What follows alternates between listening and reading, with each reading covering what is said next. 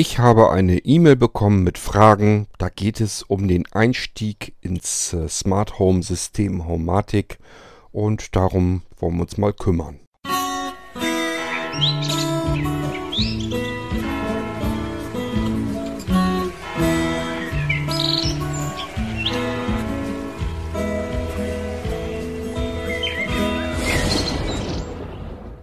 Lieber Kurt, hoffe es geht dir gut. Nun ja, wie man schon am Betreff erahnen kann, wollte ich dich gern mal zum Thema Homematik anschreiben, da ich weiß, dass du in diesem Bereich wahnsinnig viel Erfahrung hast. Bei uns steht in ein paar Wochen ein Umzug an, von einer Wohnung in ein Haus. Da das neue Heim noch über keinerlei Sicherheitstechnik wie Alarmanlage verfügt, habe ich mich in letzter Zeit mal etwas in dem Bereich umgeschaut. Nun habe ich mich dazu entschieden, hierfür ein Homematic-System einzurichten. Da mich das Thema Smart Home schon länger interessiert, für die Montage und Grundkonfiguration werde ich mit einem örtlichen Elektroinstallateur zusammenarbeiten. Für den Einstieg habe ich jetzt mal diverse Sensoren für Fenster und Haustür bestellt. Dazu kommt noch ein Funktürschloss inklusive Handsender, mehrere Rauchmelder, drei MP3-Gongs, eine Außensirene, ein CO2-Luftgütesensor fürs Wohnzimmer. Hier gibt es einen Kamin und ein Feuchtesensor für den Waschkeller. Später werde ich das Ganze vermutlich noch ausbauen. Licht- und Heizungssteuerung, Rollladenaktoren, etc. Für den Moment wollte ich mich aber erstmal auf die Dinge konzentrieren, die man so zum Schutz vor Einbrechern, Feuer und Wasser braucht. Nun gibt es ja einige Apps, mit denen man auf das System zugreifen kann. Hier würde mich nun mal sehr interessieren, ob du mir da Eftel eine bestimmte empfehlen könntest, die besonders gut mit VoiceOver unter iOS funktioniert. Ich weiß, du arbeitest viel mit Android und Windows. Bei mir kommen allerdings nur iOS und Mac aus zum Einsatz. Falls du da für mich also Eftel einen Tipp hättest, wäre das wirklich super. Ansonsten nur mal noch ganz allgemein die Frage, ob es hier bei der Bedienung mit Screenreader irgendwelche Stolpersteine gibt? Das Webinterface der Steuerzentrale soll ja sehr barrierefrei sein, aber ich frage vorsichtshalber mal nach. Ich bin mir jetzt nicht sicher, ob du speziell zum Thema Homematik-Einrichtung mal einen Podcast gemacht hast. Falls es hier eine Episode gibt, die ich mir mal zum Einstieg anhören sollte, würde ich mich über einen Link dazu auf jeden Fall auch sehr freuen. Sorry für die vielen Fragen, hoffe das war nicht zu umfangreich. Möchte nur gerne nochmal auf Nummer sicher gehen, bevor ich endgültig den Auftrag erteile und dann doch mit Problemen bei der Zugänglichkeit zu kämpfen habe. Auf jeden Fall schon mal vielen Dank für eine Antwort und noch einen schönen Abend. Liebe Grüße. So, liebe Leute, das war mir ein bisschen zu viel Text, als dass ich das mal eben vorlesen würde. Deswegen habe ich es mir ein bisschen bequemer gemacht und lasse das Ganze vorlesen. Ich habe die Sachen natürlich rausgeschnitten, wo man drauf kommen könnte, wer das nun war, weil ich immer nicht weiß, ob demjenigen das recht ist. Deswegen ähm, einfach nur die eigentlichen Fragen. Ja, also ähm, mit dem Homatic-System. Ähm, was mir zuerst aufgefallen ist, du sprichst so ein paar Komponenten an, die würde ich persönlich mir nie kaufen. Da gehört der MP3 Funk Gong äh, zum Beispiel dazu. Den hätte ich mir nicht gekauft. Äh, den CO2-Melder hätte ich mir wahrscheinlich nicht gekauft. Das hängt damit zusammen, die CO2-Melder, ähm, die sind nicht nur vollkommen überteuert, ähm, sondern ich habe auch schon ein paar Mal gehört, dass die nicht so exakt, also dass sie nicht 100% zuverlässig funktionieren sollen und dann kann man sich den ganzen Krempel eigentlich schenken. Ähm, ich weiß nicht, ob da zwischenzeitlich sich irgendwas getan hat. Also als ich mich dafür mal interessiert habe, habe ich eigentlich sehr viel negative Kritik über das Ding äh, mitbekommen und habe dann gesagt, okay, dann lasse ich da lieber die Finger weg. CO2-Sensor kann man sich trotzdem reinholen, relativ, ja, ich will jetzt nicht sagen günstig, aber wenn man sich das NetAtmo-System holt, da sind nämlich CO2-Sensoren einfach so mit drin, die braucht man gar nicht erst extra zu bezahlen. Und äh, so eine NetAtmo-Station kostet, glaube ich, auch nicht ganz viel mehr ähm, als ähm, der Homatic CO2-Sensor einzeln. Klar, man hat das dann nicht im selben ähm, Smart Home System drin, ist nicht gerade praktikabel, aber ist trotzdem nicht verkehrt, ähm, ja, weil man dann eigentlich im Prinzip noch eine zweite zusätzliche Wetterstation und sowas hat.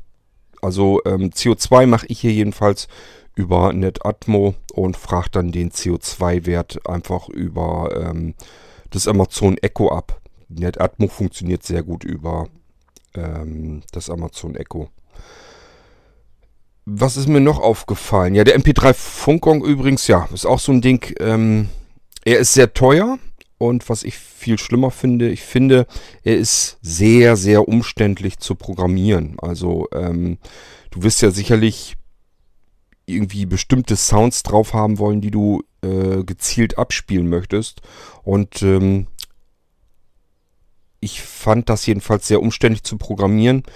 Ähm, nun arbeite ich natürlich auch mit der Programmieroberfläche Ähm, und nicht mit dem Standard Web Interface von der CCU 2. Also ähm, kann ich noch nicht mal dazu sagen, was dazu sagen, ob das äh, übers Webinterface vielleicht sogar besser bedienbar ist. Müsste man glatt eigentlich mal ausprobieren. Jedenfalls ähm, kannst du jedes beliebige, billige, ranzige Android-Gerät nehmen und kannst dort Sprachausgabe rüberschicken.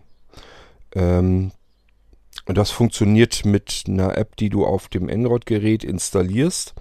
Und dann kannst du einfach über einen Aufruf, über einen URL-Aufruf auf der ähm, Haumatic-Seite äh, den Text rüberschicken und das Android-Gerät spricht das dann in einer vernünftigen Sprachausgabe. Also wenn du irgendwie sowas vorhast, dass er dir irgendwie mal äh, irgendwelche Informationen aussprechen soll, dann wärst du damit sicherlich besser bedient, als wenn du jetzt relativ starr auf dem MP3-Funkgong äh, zugange bist. Wenn du andere Sachen machen willst, zum Beispiel irgendwie Hundebellen oder sowas, ähm, dann nützt dir der MP3-Funkgong sowieso nicht. Das hört jeder Mensch raus, dass das nun nicht ein echter Hund ist. Dafür sind die Dinger einfach nicht, haben die nicht genug Power. Da ist äh, ja nur so ein kleiner Lautsprecher drin und das kannst du vergessen.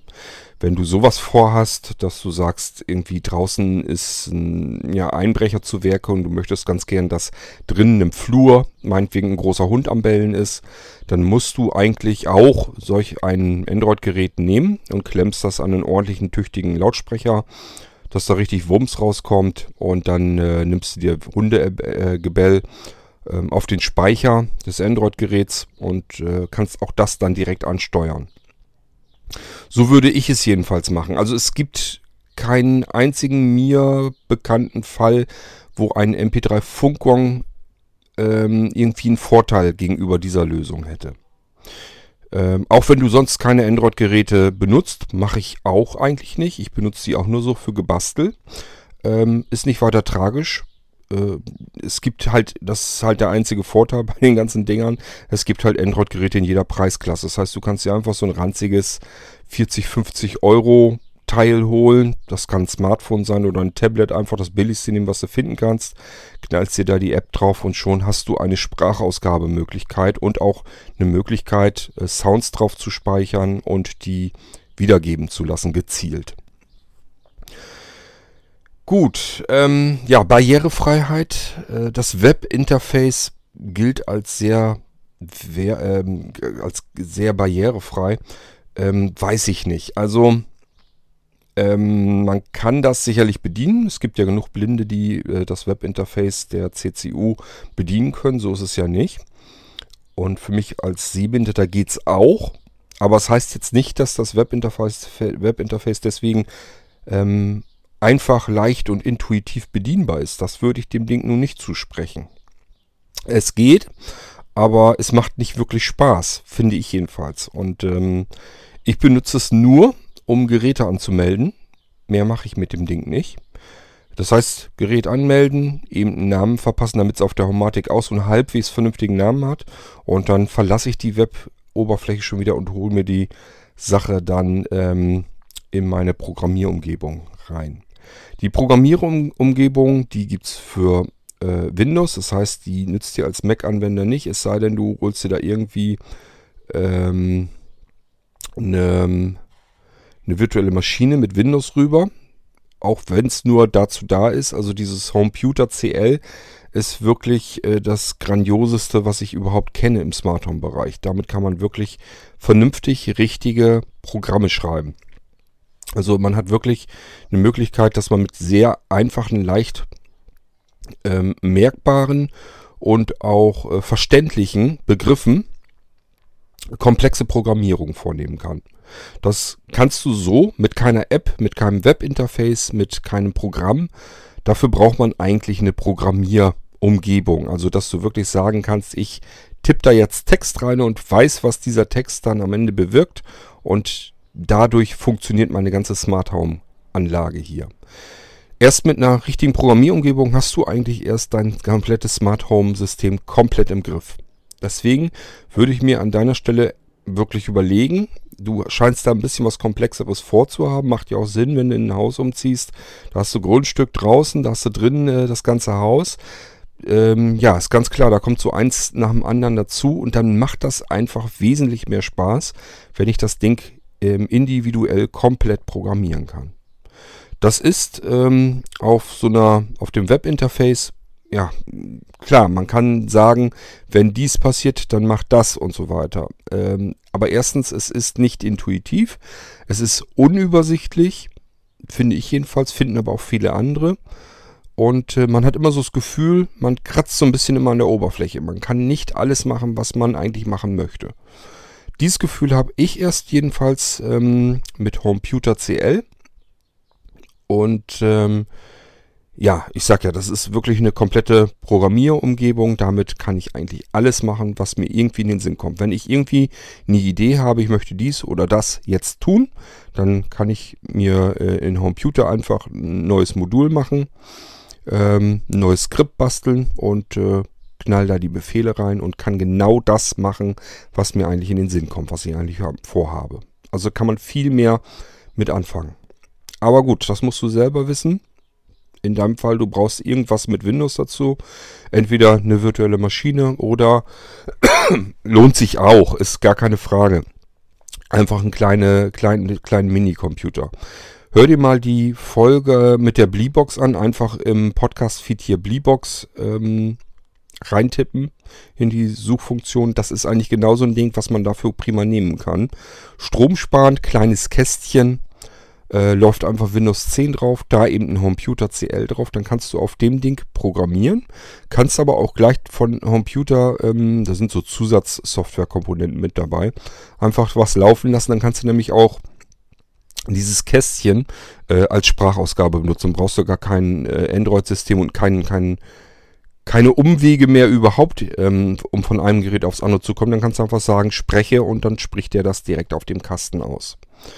Ist also vielleicht auch nicht verkehrt, ähm, wenn man einfach so ein Kästchen dann da auch noch stehen hat. Ja, ähm, bei den Apps ich arbeite am liebsten mit Pocket Control, in meinem Fall hauptsächlich Pocket Control CL. Das gehört zu Homeputer CL. Homeputer, die Programmiersprache, hat also ähm, eine Erweiterung auf der Zentrale, auf der CCU2 und äh, kann gesondert angesprochen werden, muss gesondert angesprochen werden, wenn man daran will und das Ding bedienen will. Und deswegen gibt es eben auch in dem Fall beispielsweise Pocket Control CL. Das ist die gleiche App, die man ähm, nochmal für die Homatic selbst haben kann. Dort nennt sie sich dann Pocket Control HM. Das heißt, die beiden sind prinzipiell erstmal das gleiche. Und ähm, ja, funktionieren identisch, funktionieren auch beide mit VoiceOver. Ähm, wenn man Homeputer CL benutzt, ähm, habe ich es für mich ebenfalls entdeckt, ist es manchmal ein Vorteil, wenn man, auch wenn es teuer ist, beide Apps hat. Also ich habe Pocket Control CL und Pocket Control HM und äh, benutze auch beide. Wenn jetzt irgendwie mal was passiert, dass ähm, die CL-Geschichte, wenn da irgendwie ein Fehler ist, die nicht richtig funktioniert oder sonst irgendetwas, kann ich doch nochmal eben in Pocket Control HM und dort beispielsweise den Aktor auch mal eben aus- und anschalten wenn, wenn die CL-Geschichte gerade nicht funktioniert und umgekehrt. Ich habe es auch schon gehabt, dass meine CCU2, da sind so viele Geräte drauf, dass die CCU2 so langsam aber sich an ihre Grenzen der Belastung kommt. Und äh, dann kann die Pocket Control HM keine Verbindung zu der CCU2 nehmen. Aber die CL funktioniert weiter, die Pocket Control weil das Homeputer-Modul äh, auf der CCU2 äh, scheinbar noch weiterläuft. Also ähm, ich habe mit beiden Dingen eben schon Vorteile gehabt. Ich weiß jetzt den aktuellen Preis nicht, das war nicht ganz besonders günstig, war kein Schnäppchen, jetzt verglichen mit anderen Apps. Nichtsdestotrotz ähm, wären das so die professionellsten, die beiden professionellsten Apps und die funktionieren auch mit VoiceOver. Ähm, es kommt, glaube ich, ab und zu, ich habe das schon gehört, dass manche mal irgendwie ein Problem haben, dass da einfach ein Fehler drin ist und da dann irgendwas mit VoiceOver plötzlich nicht so richtig gut funktioniert. Das Problem kannst du allerdings mit allen anderen Apps ja auch haben. Und äh, der Programmierer äh, versucht das auch immer auszumerzen. Dem ist bewusst, dass es Leute gibt, die das Ding mit VoiceOver benutzen und der fummelt dann auch daran entsprechend rum. Muss man eventuell, wenn man einen Fehler gefunden hat, mal Bescheid geben. Hier, das Ding äh, ist gerade mit VoiceOver beschissen bedienbar. Und dann macht er sich normalerweise da dran. Dafür ist die App ja nun auch teuer genug gewesen, dann soll sie auch funktionieren. Ähm, noch wichtig, ähm, EQ3 hat vor, ja, eigentlich auch schon wieder ein paar Wochen her, äh, haben die eine neue CCU angekündigt. Ich weiß jetzt nicht, ob du schon eine CCU 2 gekauft hast. Wenn ja, ja, ist es eben so. Ansonsten, ähm, das Problem ist bei EQ3, wenn die was ankündigen, man weiß nie so genau, wann kommt das Ding dann. Die können also im Frühjahr was ankündigen und im Winter ist es noch nicht da und kommt dann irgendwie Anfang des nächsten Jahres. Also ähm, die kündigen immer gerne an und brauchen dann Monate, bis es dann wirklich mal auf den Markt kommt und bis es dann auch verfügbar ist. Manchmal, äh, ich habe das schon gehabt, ich glaube bei der CCU2 war das so, haben die eine viel zu kleine Charge sich ähm, basteln lassen und äh, ähm, haben die dann innerhalb kürzester Zeit abverkauft. Das heißt, das Ding haben die erst irgendwie, ich glaube irgendwann im Frühjahr hatten sie es dann angekündigt, als es in dem Jahr rauskommen sollte. Dann hatten sie im Mai oder irgendwann hatten sie dann so ein paar Dinger, die haben sie dann rausgeschickt. Und dann waren die aber sofort wieder weg. Man hatte gar keine Chance, da dran zu kommen. Und dann hat es nochmal, glaube ich, bis zum Spätsommer gedauert, bis man endlich an die CCU2 drankommen konnte. Also so habe ich es jedenfalls noch in Erinnerung. Das kann also mit der neuen CCU auch passieren. Und du brauchst ja jetzt eine Homatik und nicht erst irgendwie im Herbst. Also wahrscheinlich musst du die CCU2 sowieso nehmen. Ansonsten, ähm, wenn du die Zeit hast, dass du sagst, dauert jetzt sowieso noch alles, bis wir mit dem äh, Haus soweit fertig sind, dass wir da alles, ähm, dass wir uns an die Installation der Homatik machen können. Und dann kannst du eigentlich äh, eventuell, ich würde zumindest bis zuletzt warten, bis es nicht mehr geht. Und dann gucken, gibt es die äh, neue CCU schon. Ob sie dann CCU 3 heißt, weiß ich nicht. Ähm, ich würde eventuell googeln nach CCU Nachfolger oder sowas oder EQ3 kündigt CCU an oder irgendwie sowas. Irgendwie gucken, dass du auf das neue Gerät kommst und dann gucken kannst, gibt es das schon, kann ich das schon bestellen oder ist das nicht der Fall. Ähm, die CCU2 geht natürlich auch, ist nicht das Problem und die hat auch überhaupt keine Probleme, wenn du damit nicht ähm, ein bisschen zu viel vorhast. Also ich habe ja diverse Erweiterungen installiert und ich habe auch sehr viele Geräte auf dem Ding laufen. Und ähm, das ist somit das Problem, ähm, dass meine CCU2 eigentlich ständig so ein bisschen am Limit hängt und wenn man sich darauf einloggen will, dann braucht das ewig, bis sich das Webinterface aufbaut und es reagiert alles sehr träge. Macht nicht wirklich viel Spaß auf dem Ding zu arbeiten. War damals auf der CCU 1 auch schon so. Ich war froh, als ich auf die CCU 2 gehen konnte. Ähm, und das wird auch diesmal so sein, wenn dann die neue CCU rauskommt. Ja, ähm, jetzt bin ich überlegen, ob ich dir alles schon soweit erzählt habe, ob es Stolpersteine gibt. Ähm, naja, die Stolpersteine, die ich bei dir sehe, ist, dass du gleich groß einsteigen willst und alles auf einmal haben willst. Ähm, das ist immer, ja, ich denke immer dann, dann ist man so ein bisschen man überfordert sich auch manchmal dann selber ganz schnell, wenn man alles auf einmal machen will. Ähm, besser ist immer als Einstieg immer so, man, man, dass man was zum Üben hat. Und äh, wenn ihr jetzt im Haus noch gar nicht drin seid und du sagst, ich muss die CCU2 sowieso haben, dann würde ich mir jetzt eventuell einfach nur die CCU2 holen und so einen Zwischenschaltaktor, also äh, eine Schaltsteckdose. Einfach nur die beiden Komponenten. So, wenn die ankommen, einfach nur gucken, was kann ich mit der Schaltsteckdose an der C2 machen. C2 einrichten, die Schaltsteckdose an die C2 anmelden, gucken, was ich im Webinterface damit machen kann, wie ich die konfigurieren kann, ihren vernünftigen Namen geben, ähm, anschließen, Lampe rein oder sonst irgendetwas, was du ähm, am besten hören kannst. Oder wenn du noch Sehrest hast, ja, dann wird die Lampe ja auch schon reichen. Ansonsten das Klacken, das hört man auch immer, wenn der Schaltaktor da ähm, ein- und ausschaltet. So, und dann einfach mit dem Webinterface erstmal so ein bisschen rumprobieren und äh, dann die erstbeste App nehmen. Ähm, es gibt auch günstigere Apps, die kann man sich sowieso installieren. Ich weiß jetzt nicht, ich denke immer, wenn man sich so eine Anlage kauft, äh, da ist man schnell im vierstelligen Bereich wenn man mehrere Komponenten dazu gekauft hat. Und äh, wenn dann eine App 2, 3, 4, 5 Euro kostet, ja, dann kostet eine App eben 2, 3, 4, 5 Euro. Deswegen äh, schreckt mich das jetzt nicht zurück. Ich habe genug Geld dann schon in die Anlage gesteckt. Dann gucke ich mir gerne auch mal eben noch eine weitere App an. Ich weiß nicht, ob dir das dann auch so geht. Das ist immer so dann, ja, Peanuts. Das ist immer, was will man da an dem Ende jetzt unbedingt sparen, wenn, äh, wenn man in die ganze Anlage so viel Geld reingesteckt hat. Also es gibt halt noch günstigere Apps, die würde ich ruhig auch mal mit ausprobieren. Ähm ich bin am überlegen, ob ich irgendwas dazwischen hatte, wo ich wirklich gesagt hatte, ähm, das ist mit VoiceOver eine große Katastrophe. Ähm, ich habe allerdings nicht alles ausprobiert, das weiß ich auf alle Fälle. Ähm, es gab aber, glaube ich, Apps, die funktionierten auch nicht ähm, von allein. Da musstest du diese XML-Erweiterung auf die CCU2 ähm, installieren und dann haben die damit kommuniziert. Puh. Ähm, naja, notfalls sonst ähm, holst du dir wirklich zuerst die Pocket Control, musst du bloß gucken, dass das die HM-Version ist. Ich meine, dass es die auch in Demo-Versionen gibt. Kannst du also einfach auch ausprobieren. Probier die Dinger aus und dann weißt du, wie gut die funktionieren und ob sie dir gefallen. ähm, dann kann ich dir noch dazu raten, melde dich in der Aktor-Mailing-Liste an, wenn nicht schon passiert. Aktor-subscribe at blinzeln.net und dann fragt er nochmal wegen ähm, ja, barrierefreier Apps mit VoiceOver zugänglich. Und da sind ganz viele, die ähm, ja genau diese Geschichte benutzen. Ich habe ja damals, bin ich ja damit angefangen, habe gesagt, Leute, hier mit Homatic, da könnt ihr auch blindlings vernünftig mitarbeiten und auch mit dem ähm, Pocket Control Apps kann man arbeiten und äh, ja, mit Computer CL kann man schön programmieren. Das könnt ihr auch alles. Und nicht zuletzt deswegen würde ich mal so behaupten, ähm, ist das auch die Ausstattung, die die meisten in der Aktor-Mailing-Liste fahren. Und da kannst du also mit Sicherheit hervorragend fragen und wirst auch Antworten bekommen.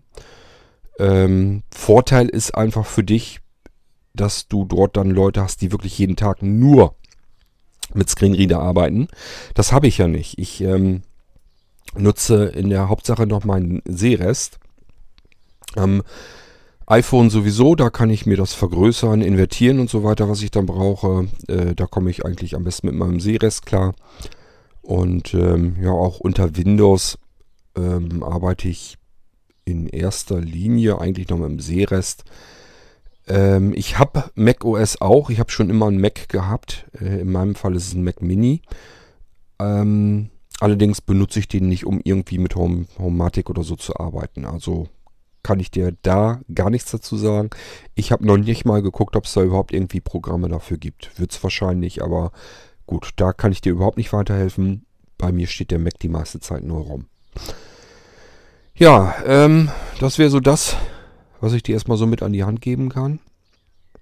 Ich bin überlegen, ich wollte dir eigentlich noch mehr erzählen, aber jetzt fällt mir nicht mehr ein, was das war. Mhm. Ja, aber ich glaube, alles Wichtige habe ich auch soweit ähm, erzählt. Ähm, dass du die Homatic IP-Geräte an die Homatic CCU mit anmelden kannst, das wirst du sicherlich dir selber schon herausgelesen haben. Du meintest was von einer Alarmsirene. Ich weiß jetzt gar nicht, ich glaube, die war für Homatic IP. Äh, die habe ich nämlich auch noch unten verpackt liegen. Die wollte ich mir auch mal mit anmelden. Ähm, ja, aber die kannst du ja, wie gesagt, die Homatic IP-Geräte kannst du genauso gut auf der CCU benutzen, wie, ähm, äh, ja, wie auch übers Homatic IP-System.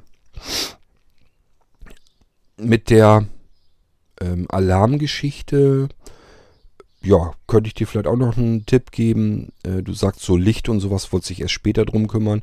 Wenn du einen Elektroinstallateur dort hast, ähm, würde ich mich zuerst darum kümmern, dass du sämtliche Schalter äh, auf Formatik gebracht hast. Also die ganz normalen eingebauten Wandtaster. Weil das ist eine Geschichte, das sollte man, glaube ich, doch besser einen Elektriker machen lassen. Wenn man dann selber äh, noch nie selber großartig an, an Stromleitungen herumgefummelt hat, dann Finger weg, dann das lieber einen äh, Elektroinstallateur machen lassen. Und das ist auch was, was der Elektroinstallateur gut kann. Der weiß genau, okay, ich muss da jetzt bloß die paar Adern da wieder reinstecken und das Ganze verbinden. Und dann kann ich da, ähm, ja, dann ist das für ihn ist das eigentlich mehr oder weniger wie ein ganz normaler Einbauschalter. Er muss nur den alten auswechseln und den neuen da wieder reinstecken und fertig. So, und dann hast du die äh, Lichtschalter schon mal alle auf Haumatik umgestellt. Keine Sorge, die gehen nicht nur über Haumatik, die funktionieren ganz normal weiter wie stinknormale Wandtaster. Äh, das heißt, selbst wenn deine Homatik komplett ausfallen würde, du sagst, ich will keine Homatik mehr haben, kannst du diese Wandtaster ganz stinknormal weiter benutzen. Du kannst sie eben nur zusätzlich über Homatik ähm, schalten. Das ist eine Geschichte, die würde ich, wenn ich in ein neues Haus käme, würde ich das als allererstes machen. Das wären für mich die wichtigsten. Dass ich erstmal alles an Licht drin ausgestattet habe, dass ich das mit Homatik schalten kann. Das ist viel wichtiger als der ganze andere Kladderadatsch, weil äh, ich sag mal so wie die Alarmsirene oder sowas, das kannst du alles selber machen, da brauchst du keinen Elektriker für. Das ist ein Kästchen und äh, da meldest du das Ding einfach an, pappst dir das oder legst das irgendwo im Haus hin, wo du meinst, dass es am meisten Krach machen soll, wenn jemand äh, reinkommt und dann ist gut, da brauchst du keinen Elektroinstallateur für. Genauso mit den äh, Rauchmeldern. Da muss man nicht unbedingt einen Elektroinstallateur für haben. Das sind ähm, Teile, die kann ich einfach oben an die Decke machen. Es gibt ähm, Magnetklebescheiben. Ich habe den Dingern persönlich auch erst nicht getraut. Ähm, wir haben hier aber so Decken, ja, das sind so Leichtbaudinger. Da ähm, kannst du eigentlich keine richtigen Schrauben oder so reinkriegen. Das hält alles nicht vernünftig. Wir hatten also schon das Problem, wenn wir da mal Deckenlampen und sowas hinsetzen wollten, da mussten wir mal gucken, dass wir einen Balken finden, wo die, wo die äh, dran ging. Ähm, das heißt, die ganzen Rauchmelder, da habe ich mir einfach so Magnetplatten gekauft und die sind ähm, doppelklebeseitig, also sind im Prinzip zwei, zwei Metallplatten, die einander magnetisch halten und auch von jeder Seite eine Klebefläche. Die eine Seite mit der Klebefläche kommt an den Rauchmelder, die andere Seite an die Decke. Und das hält tatsächlich auch. Also ich habe den Dingern überhaupt nicht getraut. Ich habe gedacht, das kommt sowieso alles wieder runter, weil man streicht ja auch oben, äh, haben wir auch, Decke ist ganz normal Raufaser und das ist gestrichen. Und ähm, ich habe gedacht, das kommt mitsamt der Farbe wieder runtergebröckelt. Nee, das hält. Also die Rauchmelder, die halten schon so lange, wie ich sie festgesetzt habe an der Decke. Ähm, da brauchst du also wirklich niemanden, der der irgendwie großartig dabei hilft. Wenn du diese Magnetklebeplatten ähm, nutzt äh, die Haumatik ähm, Rauchmelder, die kannst du selber anmelden, das ist nicht das Problem. Vielleicht auch da ein Tipp, wenn du die Rauchmelder installierst. Ich habe sie auch in eine Gruppe gebracht. Das heißt, wenn ein Rauchmelder auslöst, quieken gleich alle los. Ähm, mach das erstmal nicht, sondern ähm, melde sie einzeln an. Und ähm, Wichtig ist ja, dass du sie, wenn du schläfst, also im Schlafzimmer, dass du dort die Rauchmelder hörst. Ähm, hör dir dann einfach erstmal an, ob du davon wach wirst, wenn beispielsweise der Rauchmelder im Keller losgeht. Ich nehme an, dass du dann im Keller vielleicht auch so einen Rauchmelder dir installieren willst und dann ähm, probier mal aus, ob du das Ding im, äh, im, im Keller vom Schlafzimmer aus hören würdest und ob du da eventuell auch wach von werden würdest. Ansonsten, wenn das nicht ist, würde ich eventuell ähm, unterschiedliche Gruppen machen, dass du sagst, dass äh, beispielsweise der im Keller irgendeinen im Flur mit auslöst. Also das wäre vielleicht, ich würde es heute jedenfalls anders machen, als ich es ähm, eingerichtet habe. Ich würde normalerweise, würde ich mir die Gruppen so machen, dass beispielsweise äh, die Rauchmelder in den Fluren nur zusammengeschaltet sind. Ähm, der Nachteil ist nämlich, wenn man das so macht, man muss immer auf die Suche gehen, scheiße, welcher Rauchmelder hat denn jetzt überhaupt ausgelöst? Die Dinger gehen alle los, man hat überall Krach in der Bude und du weißt nicht, welchen, um welchen Rauchmelder muss ich mich jetzt kümmern? Wo ist jetzt was überhaupt passiert? Also bei mir ist es so, dass ich dann überall erstmal durchs Haus latschen muss und gucken muss, ist hier jetzt irgendwo wirklich was am Kokeln? Ähm, ich halte dann überall meinen Zinken rein, schnupper einmal und riech, äh, ob irgendwo wirklich was am Kokeln ist. Ich hatte es bisher zweimal in all den Jahren, dass, ein, dass die Rauchmelder ausgelöst haben. Ja, waren Fehlauslösungen, hat, war also nichts. Zum Glück, sage ich mal. Ähm, äh, insgesamt sind sogar dreimal. Einmal hat Anja den Ding, äh, die Dinger nämlich zum Auslösen gebracht. Ähm, da hat sie irgendwie was ein bisschen sehr scharf in der Pfanne angebraten. Man soll ja eigentlich die Rauchmelder angeblich eigentlich nicht in die Küche packen, weil die dann losgehen. Das fand ich total unsinnig, weil in der Küche ist eigentlich, äh, das ist ein, ein Raum, wo am ehesten Feuer ausbrechen kann. Man muss ja nur irgendwas auf dem Herd oder so vergessen haben, dann geht's los, dann bricht Feuer aus. Dann will ich da als erstes, äh, dass der Feuermelder, dass der Rauchmelder losgeht. Ich habe ihn einfach dann ja ganz in die Ecke gepackt, ähm, also quasi gegenüber von der Küchenzeile, dort wo man zugange ist, wo am ehesten Feuer ausbrechen kann. Dort habe ich den ähm, Rauchmelder in die Ecke oben an die Decke gepackt. Das funktioniert auch. Das ist jetzt nur, wenn jetzt wirklich ähm, irgendwas am, kurz vor Anbrennen ist, dass da wirklich starke Rauchentwicklung ist. Allerdings finde ich, ist es dann auch legitim. Ich will ja vor Rauch gewarnt werden und ähm, das ist nicht verkehrt. Wenn der Rauchmelder dann schon losgeht, dann weiß man wenigstens, man muss sich drum kümmern. Äh, denn sowas kann ja auch wirklich mal im Brand geraten. Ähm, ja, dann würde ich sagen, gehört in jeden Flur gehört ein Rauchmelder rein. Und zusehen, dass du auch in jedem Stockwerk zumindest welche hast. Ja, äh, im Schlafzimmer braucht man normalerweise keinen. Ich würde mir keinen hinbauen, musst du aber selber wissen. Problem ist einfach, wenn die Dinger dann wirklich losgehen, du schaltest da irgendwas in Gruppe, du stehst senkrecht im Bett. Ähm, das reicht aber auch, wenn die Dinger auf dem Flur sind, quasi vor deinem Schlafzimmer. Die machen so viel Krach, deswegen wachst du also mit Sicherheit trotzdem auf. Ähm, ja, die Flure sind wichtig. Im Wohnzimmer, Esszimmerbereich. Du sagst, ihr habt einen Kamin. Äh, auch da würde ich mir einen Rauchmelder hinsetzen. Allerdings, auch da musst du aufpassen, der muss dann irgendwie möglichst in einer ganz komplett anderen Ecke sein, wenn der zu dicht am Kamin ist und du ähm, bist dem an, zündest den an und räucherst da so ein bisschen rum, dann geht das Ding dann auch schon mal los. Also auch da, ähm, ich persönlich bin immer der Meinung, finden Rauchmelder wichtig, auch in solchen Räumen, wo man wirklich Feuer hat. Ich denke immer, das ist ja nun eigentlich die wahrscheinlichste äh, Örtlichkeit, wo man wo, wo auch einfach mal Feuer ausbrechen kann. Und dann möchte ich da eigentlich eine Warnung haben. Also muss da auch der Feuermelder, äh, der Rauchmelder hin. Deswegen, ich würde den also schon dort mit installieren, aber ähm, es bringt halt nichts, wenn du den irgendwie in Kaminnähe packst, weil dann geht das Ding relativ schnell los. Ich würde ihn dann eben so weit entfernt in diesem Raum installieren, wie es denn irgendwie geht. ja, und ansonsten, ja, musst du gucken. Die Räume, ich würde ähm, äh, du kannst die Dinge auch im Set bekommen. Ich weiß nicht, ob du das gesehen hast. Ich glaube, ein Dreier-Paket gibt es die. Ähm, sind sie weniger Euro, einzelne Euro billiger.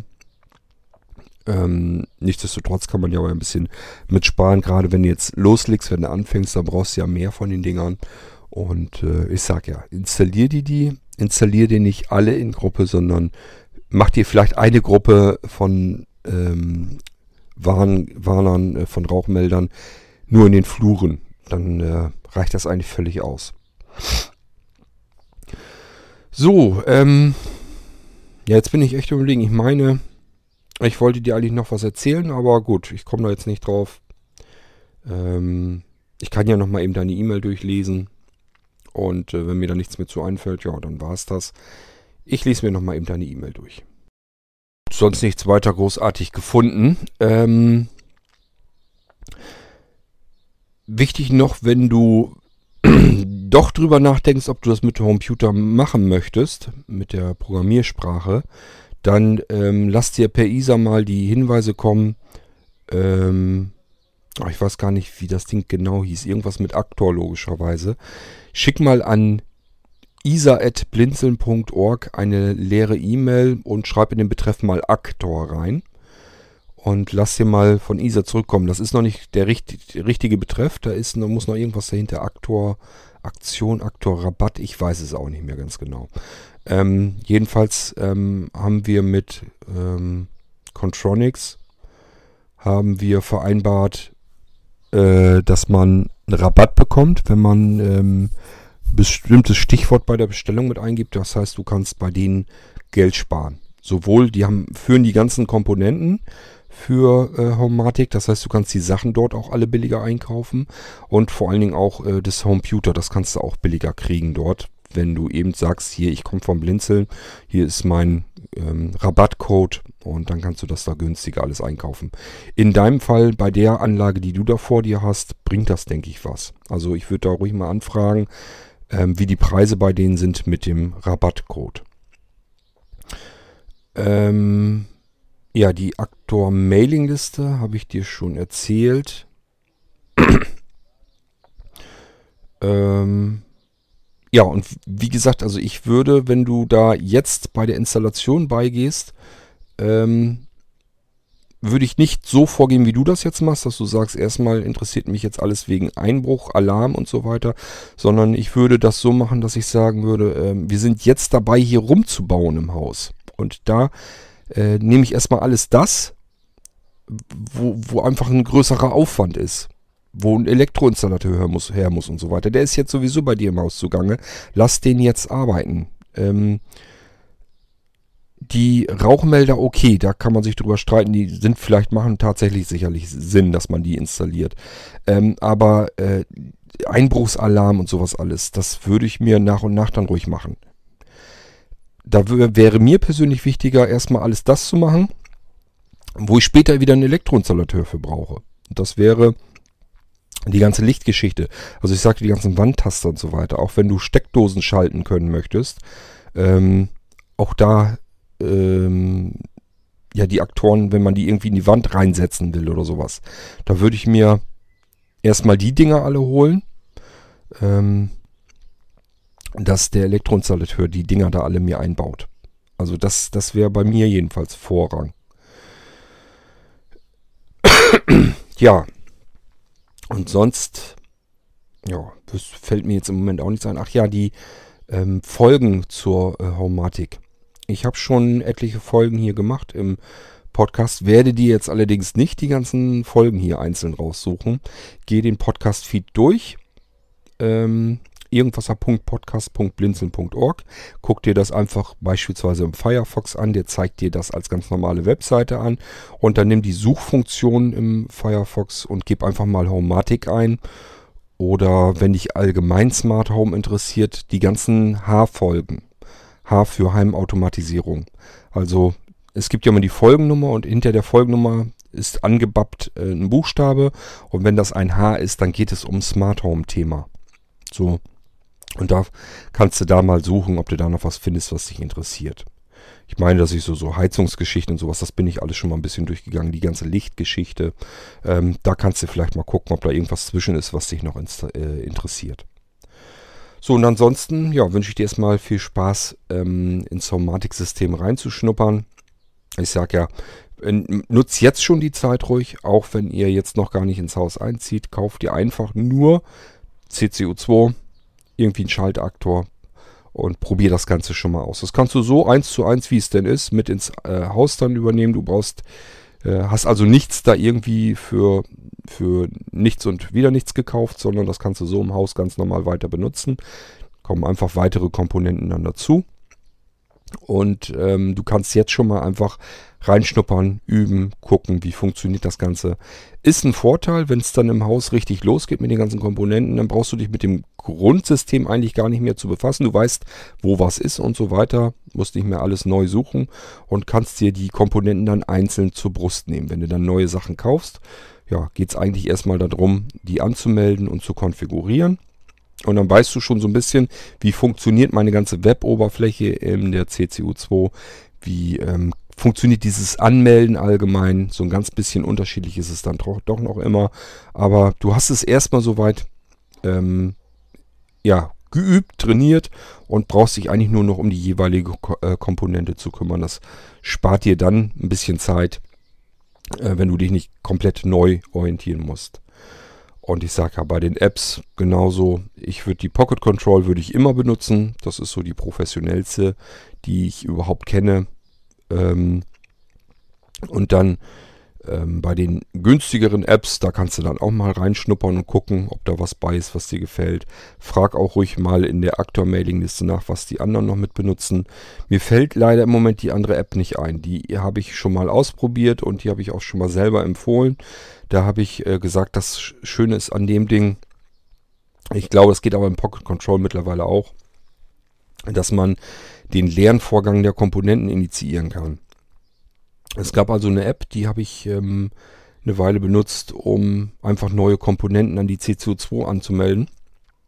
Vorteil der ganzen Sache, man muss sich mit dem Webinterface der CCU überhaupt nicht mehr abgeben. Man hat die Komponenten direkt in, über die App dann anmelden können. Das war eigentlich total praktisch. Ja, habe ich aber ewig nicht mehr benutzt. Mittlerweile ähm, einfach, wenn ich dann neue Komponenten habe, melde ich die weiterhin übers Webinterface ähm, an. Ähm, Ja, frag über die Aktor-Mailing-Liste, was die anderen benutzen. Die werden dir vielleicht noch weitere Apps nennen können, die sie vielleicht auch mit benutzen. So. Ähm, und ansonsten, wie gesagt, hör dir die Smart Home Folgen an, die ich hier im Podcast gemacht habe. Ich habe mehrere H-Folgen gemacht und da kam auch immer wieder mal das Homematic-System drin vor. Und ähm, ja, wenn du ansonsten noch gezielt spezielle Fragen hast zu irgendwelchen bestimmten Themen bei äh, Homematic-System, kannst du ja fragen. Ähm, wenn ich dann die Antworten kenne, dann kann ich die dir hier gerne zukommen lassen. Ansonsten war es das erstmal mit dieser Folge. Mir fällt jetzt so nichts weiter zu deiner E-Mail ein. Und ähm, ich wünsche dir viel Spaß. Wir hören uns dann hier bald wieder im Irgendwasser. Bis dahin würde ich sagen, macht's gut. Tschüss, sagt euer König Kort.